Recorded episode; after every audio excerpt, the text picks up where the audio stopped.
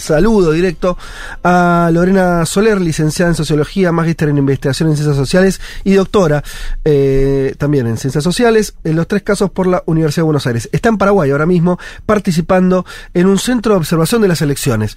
Con ella queríamos hablar para que nos cuente entonces cómo se está desarrollando este día tan importante en Paraguay. Lorena, ¿qué tal? Te saluda Federico Vázquez de Buenos Aires. Hola Federico, ¿cómo estás? ¿Cómo están todos ahí? Bien, bien y muchas gracias por tomarte unos minutos para hablar con nosotros. Eh, sabemos que, el, eh, un día de elección y todavía siendo tan temprano, no, no es que vamos a tener, supongo, información o datos de cómo viene la elección, pero ¿qué nos puedes contar del clima, de cómo está votando la gente? ¿Qué nos puedes decir a, a esta hora de cómo se está desarrollando esta elección presidencial? Bueno, eh, la verdad que es un clima de mucha politización, de muchísima participación electoral. Todos los partidos y las instituciones de Paraguay han pulsado para que la participación electoral aumente en una elección tan reñida. Lo han dicho todos los eh, candidatos a presidentes de sus campañas políticas, lo ha dicho la Iglesia, lo han dicho los medios de comunicación. Eh, se ha montado su operativo, transporte, por primera vez, ¿no? Transporte público para movilizarse hacia las urnas. Eh, se ha legislado en torno a una multa que si bien es menor, digamos, tiene algún efecto simbólico sobre los, no, los que no asistan hoy a, a votar. Eh, con lo cual lo que se puede observar es eh, un nivel de participación mucho más alto que el promedio histórico de la participación electoral en Paraguay. Qué interesante eso, Lorena. ¿Y qué, Bueno, perdón? La última cosa Sí. que te digo, discúlpame, eh, es que es la primera vez que se vota en elecciones presidenciales con voto electrónico. Claro. Eh, así que son las dos grandes novedades que por ahora aporta la jornada electoral de hoy. ¿Con qué tiene que ver esa mayor participación en el sentido de, de, o sea, esa búsqueda, un, un acuerdo adentro del sistema político? ¿Es algo que...? que- No, lo que pasa es que una elección tan reñida, digamos, donde todos pueden ganar, Ah, digamos, ok. nosotros sabemos que no todos pueden ganar, pero digamos, en principio aparecería como ese escenario. Sí. Eh, por momentos dos partidos mayoritarios y una tercera fuerza que es la de Payo, por momentos aparece Payo disputando también un lugar ahí, la elección aparece más dividida en tres. Bueno, a todos, a todas las fuerzas políticas les conviene la movilización y la Mm. mayor cantidad de votos, digamos, ¿no? Eh, inclusive al Partido Colorado que uno diría, bueno, se recuesta sus aparatos Sí. Y demás, aún así está llamando a, a votar porque, bueno, es única vuelta electoral, sin balotaje y se gana por un voto. Eso es, eso es lo real de, de esta elección. ¿Qué pasa con el tema de la, de la votación electrónica y a vos como observadora? Eh, ¿Hay dudas eh, respecto de las máquinas? Es Eh, un sistema realmente complejo de votación. Eh, yo le hago el chiste a mis amigos que es como que hay que tener como es una casi un ejercicio intelectual venir a votar, ajá. porque no solamente digamos porque se elija a candidato a presidente, sino en estas elecciones se elige principalmente Cámara de Diputados y Senadores. Ustedes saben el peso que tiene eso en el funcionamiento del sistema político. Sí. El juicio a Lugo lo dejó clarísimo, digamos, que Claro. el Ejecutivo en general tiene poco incidencia frente a, la- a los parlamentos, más las jefaturas departamentales, más las juntas municipales, etcétera. Que digo, tiene la complejidad de que se elige un candidato en esa lista, son listas abiertas, digamos, se ha, se ha discutido muchísimo y se ha anulado la lista sábana, la querida lista sábana, digamos, hoy ignoramos la lista sábana, Sí. y cada una de las personas que asiste debe elegir en una lista que a veces tiene hasta 45 representantes, Ajá. uno de los candidatos que le querían para ocupar, por ejemplo, la Cámara de Diputados o la Cámara de Senadores. ¿Elige uno solo? de- uno solo. Si a eso le sumamos la gente del interior, que también debe elegir jefes departamentales y juntas municipales, es- hay que elegir cerca de cinco o seis candidatos cuando se va a votar. Ah, una locura total. Sí, total. Para Eh. nosotros es una cosa, es una intelequia, ¿no? Realmente.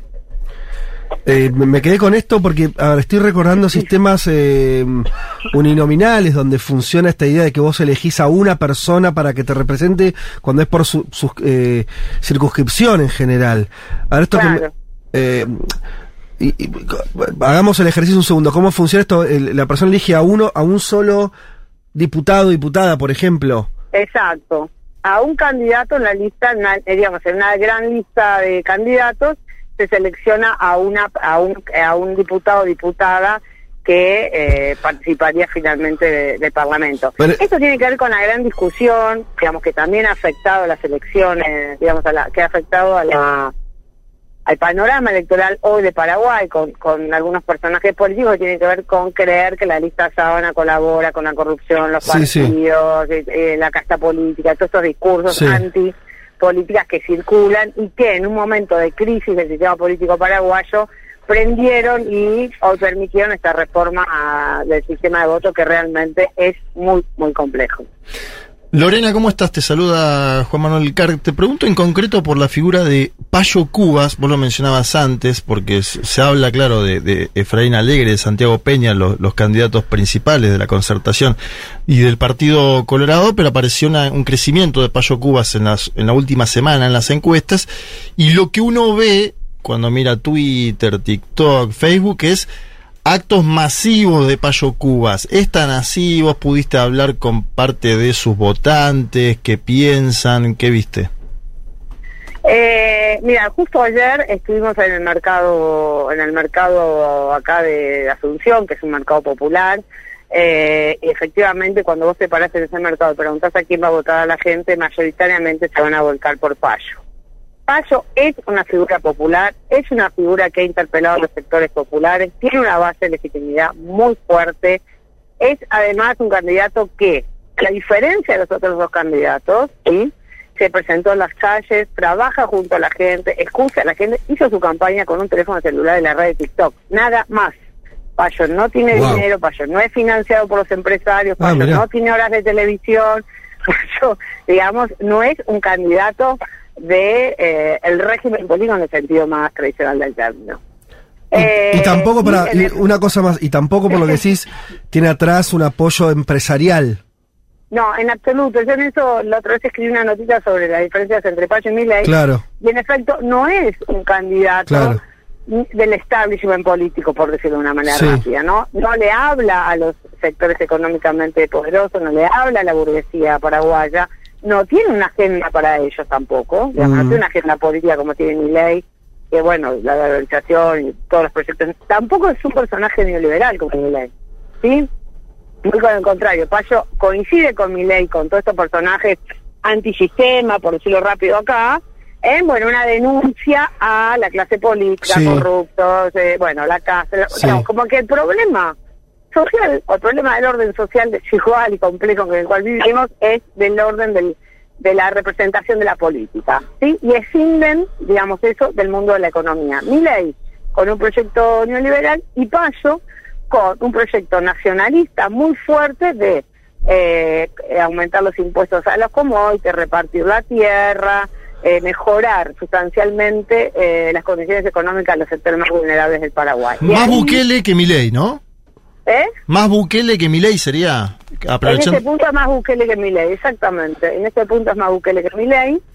Y eh, eh, eso a eso, más su actitud, eh, la verdad que tiene, a diferencia de Milei, porque Milei es anti, anti casta política, pero se sienta contra la casta política, pero no es el caso de Payo, digamos. Payo es alguien que en efecto se construyó en la calle, digamos. El candidato, como diría, se construyó en la calle, camina a la calle Payo se, se pone en una esquina y, la, y, uno puede observar que los automovilistas se bajan a saludar a Payo, digamos. Todos quieren la foto con Payo. Ese fenómeno no lo logró ninguno de los dos candidatos a presidente que hoy pueden gobernar el Paraguay.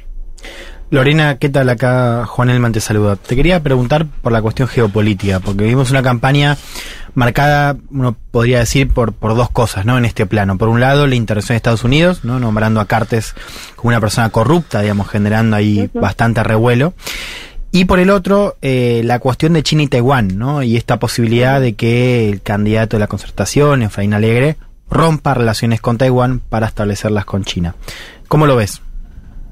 Bueno, eso es una discusión que hace un tiempo se viene dando en Paraguay, digamos, no es una, no es una, no, no es una cosa novedosa, aparece ahora en campaña, y me parece que la relación de Taiwán y la relación con China la van a definir un poco las condiciones económicas de eh, Paraguay que enfrenta por primera vez tres cuestiones bastante complicadas que son novedosas la economía, inflación, eh, deuda externa y un déficit muy pronunciado en las cajas jubilatorias, ¿sí?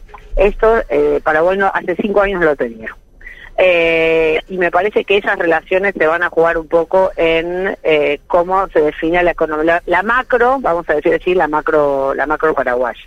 La intervención de Estados Unidos sobre Cartes ha sido directa, digamos. Eh, Ha sido una intervención eh, directa sobre la figura de Cartes, con la cual Estados Unidos dejó crecer, y eso a mí me gustaría leerlo un poco, habría que leerlo, lo que hizo Estados Unidos con Cartes, habría que leerlo más en términos geopolíticos, ¿no? Me parece que hay que leerlo más la complejidad que tiene la figura de Trump para Estados Unidos, ¿no? Un empresario que llegó a la política, eh, eso le, me parece que dejó una enseñanza bastante clara para los actores políticos norteamericanos Mm. y un poco replican eso eh, con Cartes, porque Cartes de efecto parte de su fortuna la hizo con empresas norteamericanas, digamos, no es una novedad eh, dos días antes de las elecciones que Cartes es un corrupto, ¿no? Claro, Eh, pero- no pero ¿cómo es sería Estados eso, no? Unidos, no? lo es para nadie que sigue la figura de Cartes un tiempo. Mm. ¿Por qué Estados Unidos interviene eh, directamente sobre un, casi un problema eh, de la política doméstica paraguaya, ¿no es cierto? Eh, ¿Y- y por qué, digo, me parece que Lorena? interviene porque son esas figuras que eh, si toman vuelo político, además de su gran fortuna, se vuelven Mm. eh, actores complicados para la amenaza del orden democrático, sin más. Eh, Lo- Lorena, no, te preguntaba, no entendía bien eh, a qué atribuías, digamos, esa intervención. O sea, ¿dónde está la cuestión geopolítica? Vos decías esta similitud entre el ascenso de Cartes y lo que pudo haber sido el ascenso de Trump en Estados Unidos. Ahora, ¿cómo, cómo se explica esta intervención tan cerca de la fecha electoral? Bueno, esas eh, se explican por especulaciones del orden político, digamos. No, no, no tengo una respuesta ahí más Mm. que alguna que otra especulación de, eh, de Estados Unidos eh, sobre jugar a favor de uno u otro resultado electoral. No obstante, eh, acá lo, lo llamativo, lo interesante de la política, que siempre puede autonomizarse, inclusive de Estados Unidos, inclusive del orden actual, es que Santi Peña en ningún momento, eh, siendo candidato de cárcel, se vio afectado por la política de Estados Unidos, ¿no es cierto? Eh, digamos, en ningún momento eso afectó su caudal electoral, como tampoco afectó ser, eh, ser parte del, digamos, ser en realidad el candidato del partido gobernante actualmente, Hmm. de Mario Abdo Benítez, que, del cual nadie recuerda que es presidente, digamos, eso también se puede leer en una, digamos, se puede leer más allá de Paraguay, si uno ve los oficialismos eh, después de la pandemia, casi todos han quedado al margen de cualquier disputa política, sí, casi en un papel de entre neutralidad y fracaso. Eh, y bueno, eso ha sido un gran, eh, digo, eso ha sido, un- me parece que una virtud, por decirlo así, eh, política de que un candidato de Cartes y el partido gobernante aparezca como un candidato nuevo en la política en la política colorada y en la política nacional. Estamos hablando con Lorena Soler, ella es licenciada en Sociología, magíster, doctora también, eh, por la Universidad de Buenos Aires, que está en Paraguay, eh, participando como obser- observadora de estas elecciones. Lorena, para cerrar, eh, después de la cuestión concreta, cotidiana de, de este día, eh, la gente está yendo a votar normalmente, vos me decías que había mucho entusiasmo, se notaba una participación alta, las calles, eh, supongo que estás en Asunción, eh, se ven así, un día eh, tranquilo y la gente participando. altamente participando. De hecho, estoy en un local electoral en este momento, eh, donde hay una cola de dos cuadras para votar. Ah, también existió un problema con las máquinas, eh, hay menos máquinas de las requeridas, porque bueno, hubo problemas con los insumos. Ustedes saben que es una proveedora argentina la que está trayendo ¿Ah, las sí? máquinas a ¿Cuál la es? votación. No me la recuerdo ahora, no me la recuerdo ahora, pero las puedo pasar, pero es una, una empresa argentina, que es la misma que... Que va a estar en la ciudad de Buenos Aires. Para la las elecciones de Neuquén. Ah, bu- hu- Eh, hubo problemas en Neuquén con esas máquinas. Alguno que otro problema hubo. Esperemos que no, no, Ah, bueno. pase en Paraguay. Bueno, acá hay Sí. menos que acá hay menos que hay menos máquinas que las que Claro. realmente se necesitarían. Eh, más esta complejidad que les dije hoy del voto electrónico, ¿no? Que digamos Sí, sí, retrasa eh, ¿Y pa- inevitablemente. para qué horario, Lorena, para qué horario se- más o menos vamos a tener algún dato como para... Mira, ya hay bocas de urna, ya hay varias bocas de urna, nadie cree todavía en esas bocas de urna, son bocas de urnas un poco, digamos, eh, dispares a- al cierre de las encuestas más, más, más recientes, digamos, le da una, un triunfo mayoritario por esa- esas encuestas al Partido Colorado, no, no creemos todavía mucho en eso. Cuatro de la tarde cierran los comicios, de las siete se está votando acá, es un horario de verano, Sí, eh, y yo creo que 6 de la tarde ya va a haber resultados. Espectacular. Lorena, te mandamos un saludo grande, te agradecemos el tiempo para eh, charlar con nosotros eh, y bueno, que termine todo bien en esa jornada eh, electiva, elecciones democráticas en, en, Paraguay, que siempre, siempre es lindo festejarlo, más allá de cualquier circunstancia, que la gente vote y elige, elija a sus representantes. Te mandamos un abrazo grande. Gracias, gracias a ustedes, un abrazo.